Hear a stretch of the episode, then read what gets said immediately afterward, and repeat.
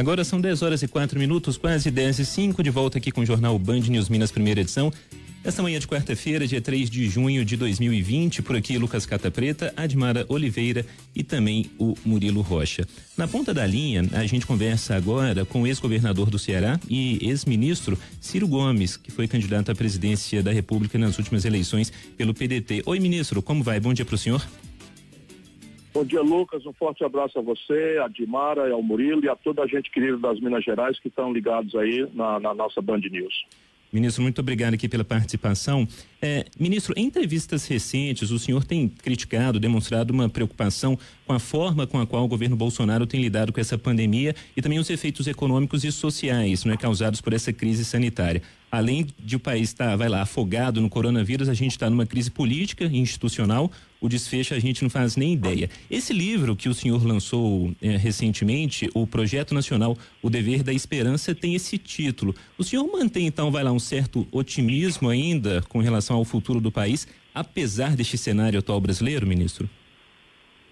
Olha, o Brasil tem base física, extraordinariamente rica, nós somos medalha de ouro, de prata de bronze em todos os fatores físicos de desenvolvimento, tipo minério, petróleo, terra agricultável, biodiversidade, enfim, tudo que é riqueza física, o Brasil tem a primeiro, segundo ou terceiro lugar do mundo.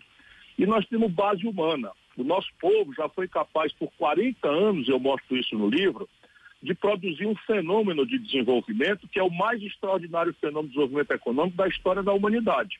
Nós vamos perder esse lugar para a China, mas ainda faltam uns oito anos para a China bater o recorde do Brasil.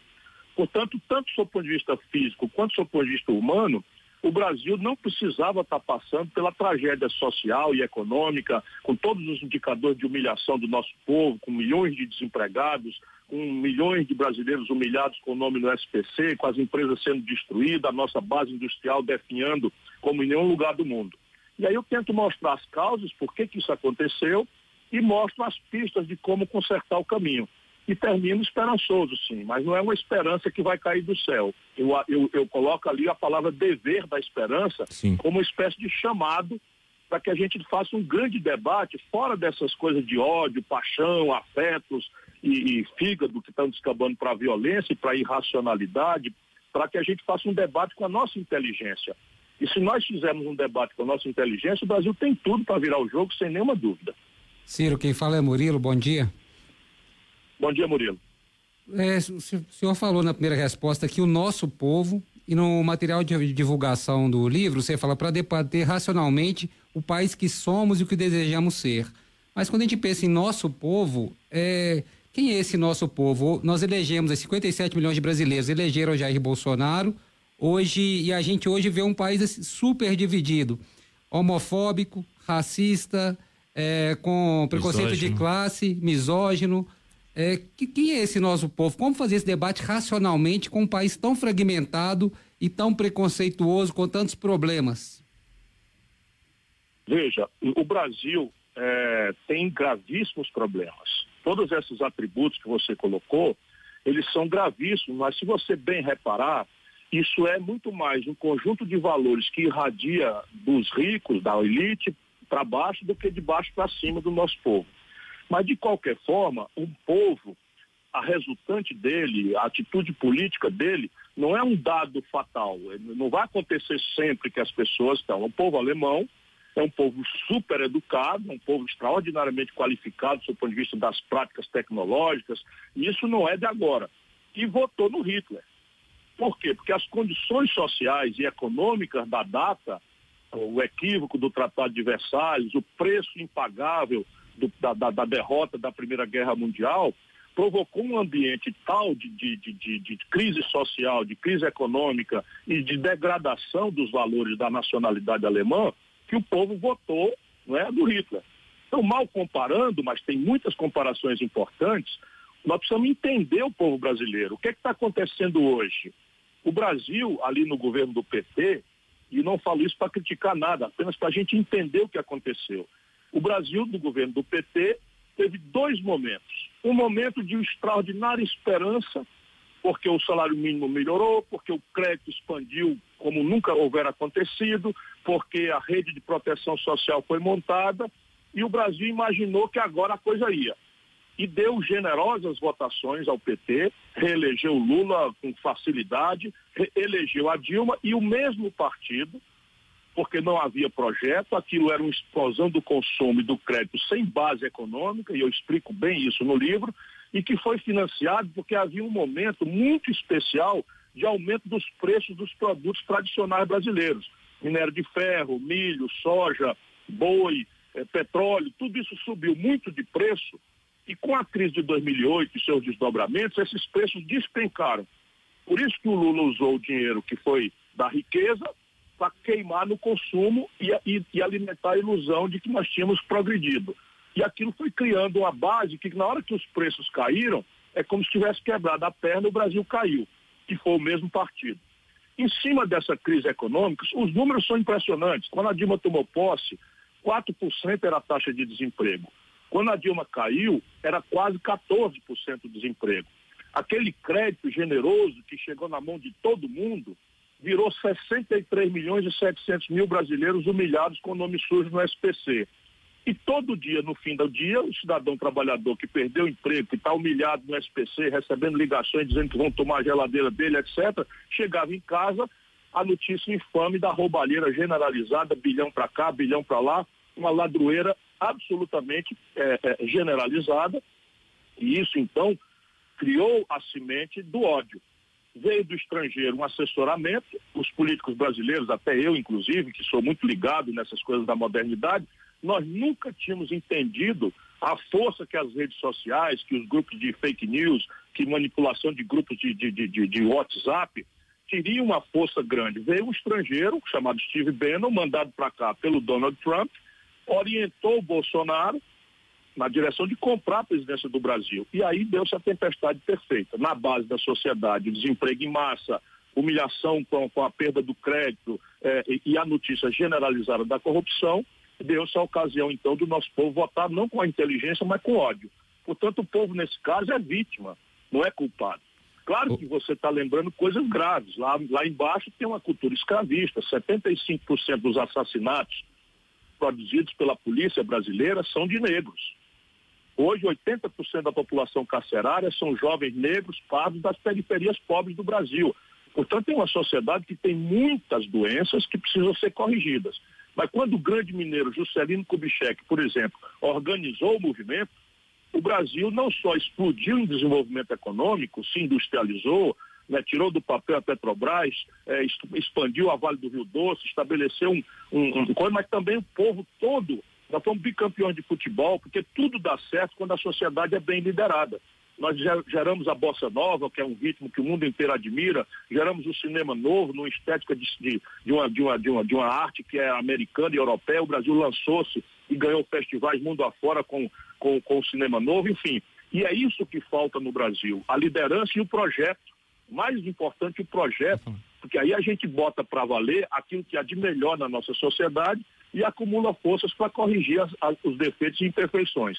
Eu tento mostrar isso com clareza no livro. Ministro, o senhor chegou a falar sobre a questão das redes sociais eu queria entrar um pouquinho neste assunto. É, sobre essa falta de rumo das esquerdas nessa interlocução nas redes sociais e fora delas, com esse eleitor que não é simpatizante natural, por exemplo, dessas legendas. A gente observa, até mesmo pelas últimas eleições, que o campo conservador e da direita soube, vamos lá, vender muito bem o peixe, né? Tanto é que a gente teve o resultado que tivemos em 2018. Enquanto as esquerdas parece que chegam, vai lá, só no fim da feira, não é no momento da xepa, pregando sempre para convertido. Onde é que está o erro das esquerdas nessa interlocução com a população que está fora aí da já, já do, do apoio a esses partidos ligados à, à centro-esquerda, à esquerda brasileira? O erro mais grave de todos é a falta da ideia, é a falta do projeto. E a falta de projeto agravada pela contradição que eu descrevi para você. A esquerda no Brasil, nos últimos 20 anos, era confundida com o petismo. E o petismo era uma proposta generosa na partida, era uma proposta de um operário migrante que chegou à liderança sindical mais importante do país e que aceitou ir para a política contra tudo e contra todos, denunciando a roubalheira, denunciando as imoralidades e, e oferecendo de uma forma muito pouco crítica e politizada um paraíso na terra que não dependia da luta do povo, não dependia de estabelecer conflitos. Essa foi a grande ilusão que não foi por maldade, foi por despreparo, por falta de treinamento, enfim, pela, pela, pela, pela natural redução da política a símbolos muito superficiais, que ainda é uma, uma tragédia entre nós sul-americanos, não é só o Brasil isso. Né? E havia ali um colapso do pensamento progressista mundial. Não é? Opa, parece que a gente perdeu o contato aqui com o ministro Ciro Gomes, ele falando aí sobre este papel da, da esquerda neste momento atual e desses problemas na, na interlocução, talvez que esses partidos é, têm, não é, junto aí ao eleitorado brasileiro. E a grande discussão que se faz hoje é justamente né, como se formar uma oposição, não necessariamente Sim. à esquerda, né, mas Sim. uma oposição mas alguma coisa que centro, apareça. É. É. Aí contra o que não é. Bolsonaro, é. Ciro Gomes estava falando justamente é. É, eu... essa falta de um projeto na ideia, na, no entendimento dele, né, na falta de uma ideia. É. É, e até a gente retomou aqui o contato com, com o ministro. Desculpa, oh, Imagina, ministro. É, até aproveitando. Então, veja, eu está... Sim, pois não. Eu estava explicando então que o grande problema da contradição no Brasil, não é só do Brasil, é da esquerda mundial, é a perda da ideia. Portanto, a ideia de um projeto, de ideia que a população possa dizer onde é que eu estou nessa coisa aí? Qual é a parte que me toca da tarefa para construir esse negócio aí? E aí você faz um movimento coletivo e acaba com essa ilusão de salvador da pátria que vai descer do céu e resolver as coisas por nós. De outro lado, a contradição brutal. Alguém que se sustenta no poder, fazendo um discurso extremamente é, é, agressivo do ponto de vista da denúncia moral, chega lá é pilhado na roubalheira, generalizada, é, indesculpável, ainda que haja muitos defeitos nos procedimentos, etc. Mas é indesculpável. Palocci é braço direito né, desse projeto que estava no Brasil e é réu, confesso, meteu 100 milhões de reais no bolso e devolveu. O dinheiro estava aí ouvindo a conversa e foi roubado do povo brasileiro e o povo brasileiro então realmente votou com essa zanga. Nesse momento, o que nós precisamos fazer é aproveitar a amargura dessa tragédia que aconteceu com o país e dar valor ao que tem. E o que, que tem valor nesse momento? Enfrentar a pandemia, salvar vidas. O Brasil hoje tem é, é, é, 31.299 mortos. 31 mil irmãos e irmãs nossas morreram. Esses já não terão a sorte de participar do futuro do Brasil. As simulações, do jeito que as coisas estão indo, falam em 80 a 120 mil mortos no Brasil. Então, essa é a grande tarefa hoje exigir que os governos testem a população, que eles preparem né, o isolamento social radical, que eles acudam o povo para que eles possam fazer com a, com, com a presteza necessária, que faça chegar ao, ao crédito às empresas que até agora não chegou, porque a outra grande tarefa é prevenir a maior crise econômica da história brasileira. Ali em abril, 860 mil carteiras assinadas foram dadas baixa no país. É a maior destruição de empregos formais da história. Se a gente contar os postos de trabalho da informalidade, que já é uma tragédia em si, porque o trabalhador está sem nenhuma proteção, o Brasil já fechou, neste primeiro trimestre, 5 milhões de postos de trabalho.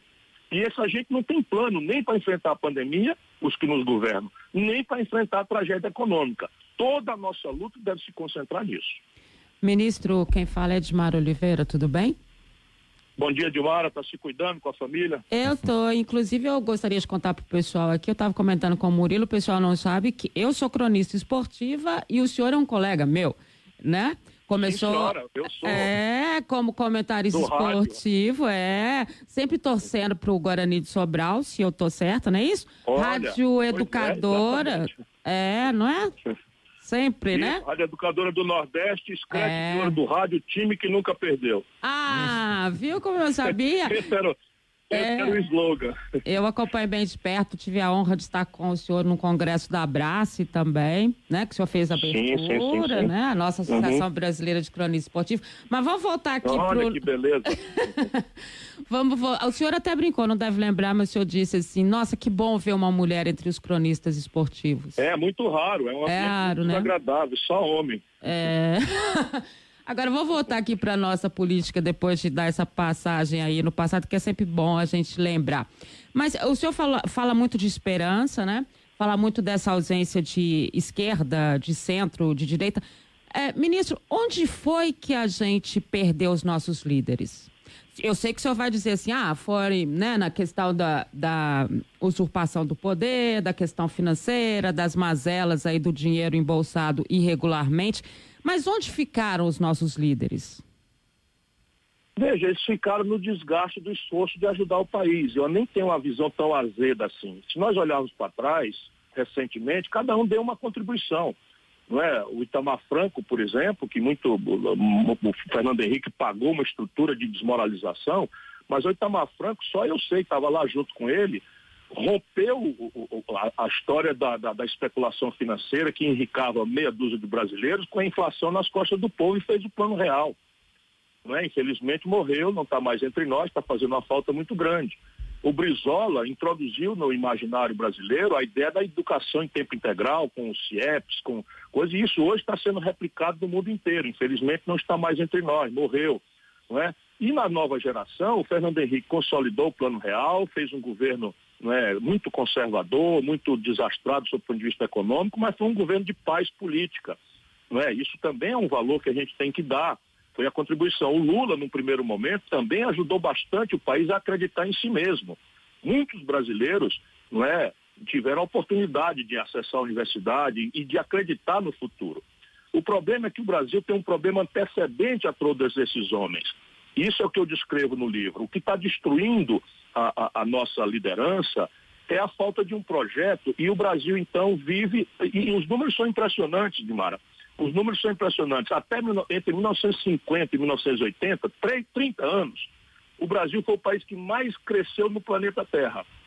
É uma coisa impressionante. O efeito disso irradiador em todos os planos da vida brasileira mostra que não tem defeito genético no nosso povo. Quando ele foi coordenado, e a figura exemplar desse período é o Juscelino Kubitschek, outro mineiro, por isso que eu tenho grande admiração pela escola mineira né, o Tancredo Neves, mais recentemente, é a quem o Brasil deve a habilidade de ter desfeito a ditadura e precipitado a volta da democracia. De novo, outro mineiro. E o Itamar Franco acaba com a inflação, que era o maior flagelo também por 25, 30 anos. Outro mineiro.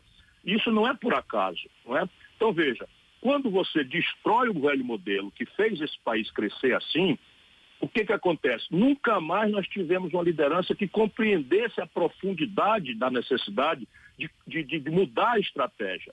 A grande questão é essa. Então, o Brasil, se você tomar o número e, e sair um pouco das paixões, especialmente dos ódios, o Brasil, entre 2010 e 2020, tem a pior década desde os anos 1900 em matéria de desenvolvimento econômico.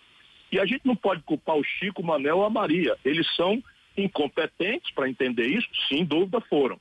Tem sido. Bolsonaro passa longe de entender isso e resolveu fazer uma coisa que é absolutamente criminosa, que é aceitar passivamente o nosso atrelamento aos interesses norte-americanos na crença de que o americano vai salvar o Brasil dessa tragédia. Ora, na, na, relação internacional, jamais qualquer país, nem China, nem Estados Unidos, nem grupo europeu, vai querer que um país como o nosso vá disputar mercado tecnológico com eles, vai disputar Ciro. indústria com eles, porque isso é uma guerra.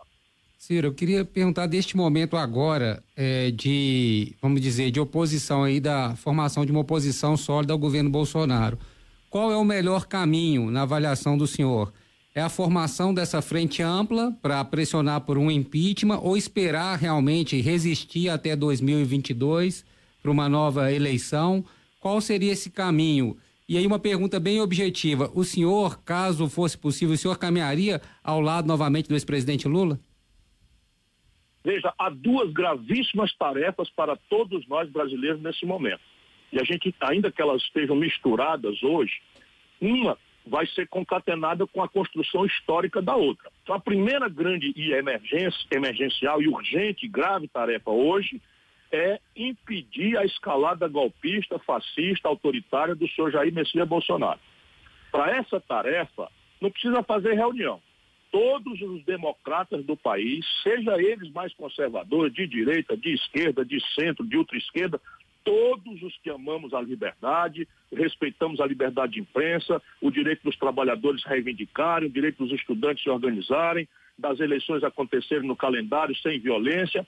Isso é o amplo aliança que eu participo sem precisar me reunir com ninguém. Defender o Brasil, defender a democracia, defender a liberdade do nosso povo, garantir que não haverá um golpe militar que nos entregue ao interesse norte-americano e que mate gente, torture gente, porque essa é uma memória que ainda está muito pesada nas costas de muitas famílias brasileiras. Essa é a primeira tarefa.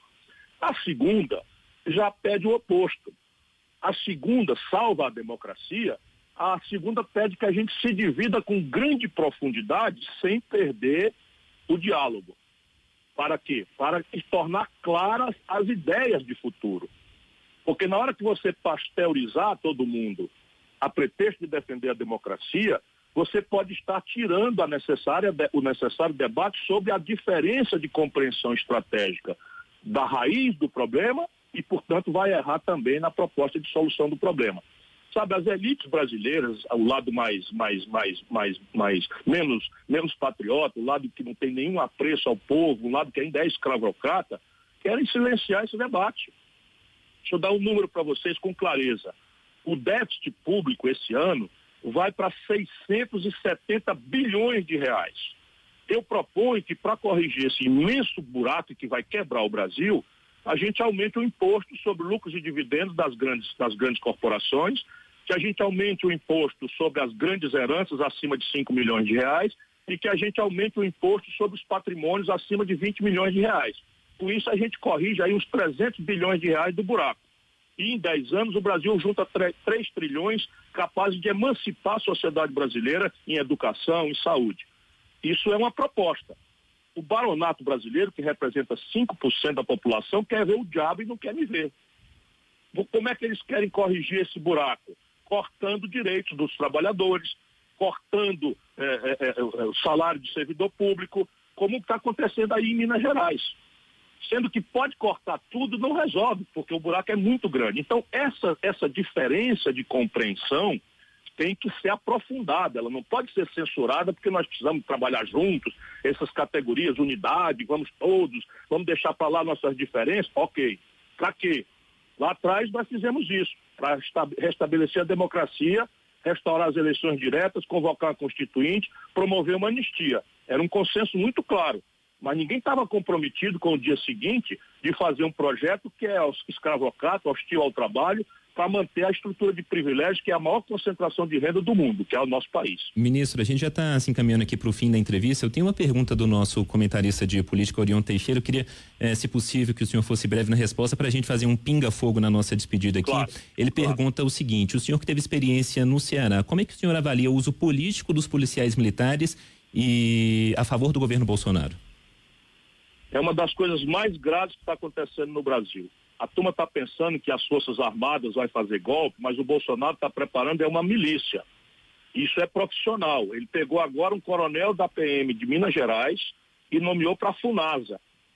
FUNASA é Fundação Nacional de Saúde. Portanto, a gente tem que se preparar, inclusive eu quero aproveitar, se você me permitir, claro. para fazer um apelo de pai, de avô e de militante da luta da democracia. Eles estão armando para produzir um cadáver na rua. Nós não temos que dar a eles essa provocação. Eles vão infiltrar esse tipo de gente, de milícia, que é o pior tipo de banditismo com quem o Bolsonaro é ligado no Rio de Janeiro. Ele está espalhando essa prática no Brasil inteiro e eles vão se infiltrar nos movimentos para parecer que estão protestando, vão queimar prédio público, vão desenhar bandeira comunista nos cantos para criar uma emulação para pedir a ordem. E aí ele se oferece com a ordem autoritária que vem para matar negro, pobre, pardo e, e, e favelado. Ministro, neste pinga-fogo aqui para a nossa despedida, Supremo Tribunal Federal. O Supremo Tribunal Federal tem muitos defeitos. O Brasil tem uma justiça de muita elite, mas é, é a última palavra. Numa democracia, a gente tem que se esforçar para que as instituições melhorem sua conduta, mas, ao mesmo tempo, tem que reconhecer de partida que a eles cabe a última palavra, porque senão é a selva. A lei diz como é, como é que temos que nos comportar e quem diz o que a lei manda é o Supremo Tribunal Federal. Governo Bolsonaro o maior desastre da história do Brasil. Fake news.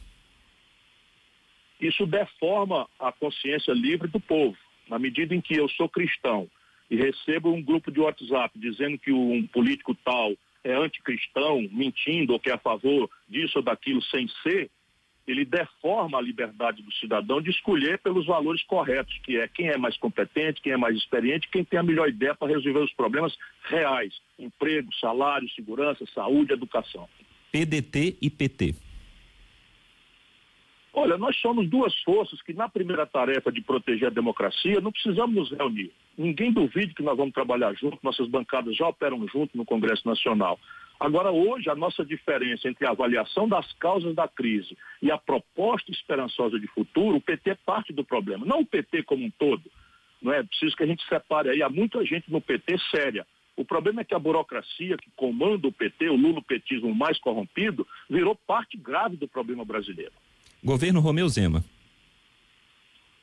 Olha, é muito fraco, né? muita conversa fiada e pouca efetividade. Todo mundo em Minas Gerais vai ver. E, de novo, o povo mineiro foi vítima. Né? A, a oferência de uma nova política, o novo, etc, etc. O que é que é novo? Aqui no Ceará faz 30 anos que ninguém atrasa um dia o funcionalismo público. Um dos estados mais pobres do Brasil dá aumento de salário todo ano. Nós aqui já antecipamos o 13 terceiro salário. Vocês aí não pagaram ainda o salário dos professores em maio né, do, do, mês, de, do mês de, de abril. Parte da, dos funcionários não receberam. E um ano e meio depois, cadê, cadê o resultado? Aqui a gente cobra 8% sobre as grandes heranças. Aí vocês cobram 4%. Aqui a gente não privatizou a, as companhias, elas dão lucro e aportam dinheiro para o cofre do Estado. Aí o Zema está propondo vender a galinha dos ovos de ouro. Se vocês deixarem a CEMIG ser vendida, se deixarem né, vender os direitos minerários da Codemig, vocês vão nunca mais achar o caminho de saída da tragédia em que a Minas Gerais foi colocada pelo governo central. É plano do governo central, do projeto de poder do senhor Fernando Henrique Cardoso e do lulopetismo, deixar Minas Gerais de joelho, deixar o Rio Grande do Sul de joelho, para não surgir a liderança que Minas Gerais sempre teve na história brasileira. E para terminar, 2022. Olha, está tão escuro que a, a, gente tem que fazer aquilo que está no verso do, do, dos titãs. Eu, por exemplo, eu, eu acaso vai me proteger se eu andar distraído. Agora é hora de falar a verdade, com a dureza que for necessária, ajudar o nosso povo a salvar vidas, propor soluções práticas para a questão econômica, apostar na defesa da democracia, custe o que custar, e se a gente atravessar isso aí, vamos ver, né? Vamos ver o que, que vai acontecer. Eu acho que vai ter um encruzilhado entre a oferta de uma renovação né, do bolsonarismo sem as boçalidades e as maluquices e o despreparo do Bolsonaro e uma oferta de uma alternativa prática. E haverá muito ruído nisso. Então, muito ruído, por exemplo, essa direita eh, que quer a mesma coisa que o Bolsonaro quer, que o Guedes quer, vai oferecer aí a tal união. Então vem um, vem um animador de auditório, que nunca administrou nada público, não conhece o Brasil, não sabe o que é um pobre, nada, vem falar de pobreza, vem falar de união de todo mundo e tal. Vem o governador de São Paulo, vem o, o, o, o, o Sérgio Moro, que é a chibata moral da nação, tendo trabalhado com o Bolsonaro e ficado calado para todo tipo de falcatrua até ontem, né? E eles vão tentar iludir o nosso povo. Do meu lado, eu vou oferecer uma ideia generosa, concreta, em que cada brasileiro se sinta identificado. E eu vou dizer, olha, não tem milagre, eu preciso de tal prazo para atingir tal objetivo, custa tanto, aqui de onde vai vir o dinheiro, vai ter um rolo aqui porque eu vou cobrar dinheiro dos mais ricos, eles vão partir para cima de mim e eu preciso de vocês depois da eleição. Portanto, eu não vou mentir, se der para me eleger assim, eu estou muito esperançoso de ser o próximo presidente do Brasil. Ciro Gomes, muito obrigado, viu, pela disponibilidade do senhor para essa entrevista. É, sucesso nesse lançamento do livro que tem sido feito de forma remota, não é? O senhor tem concedido várias entrevistas e tirando esse tempinho para conversar aqui com a Band News em BH. Muito obrigado, ministro. Bom dia. Muito obrigado a você. O livro está disponível na Amazon.com e se eu puder dar uma palavra ao povo mineiro, fique em casa, fique em casa que o bicho é mortal. E se de todo não puder ficar em casa, meu irmão, minha irmã, bote a máscara, guarde dois metros de distância, não é? E lave as mãos, com sistematizado, porque ainda está acontecendo o pico da doença no Brasil. Muito obrigado, ministro. Até uma próxima. Um abraço a vocês. Obrigado.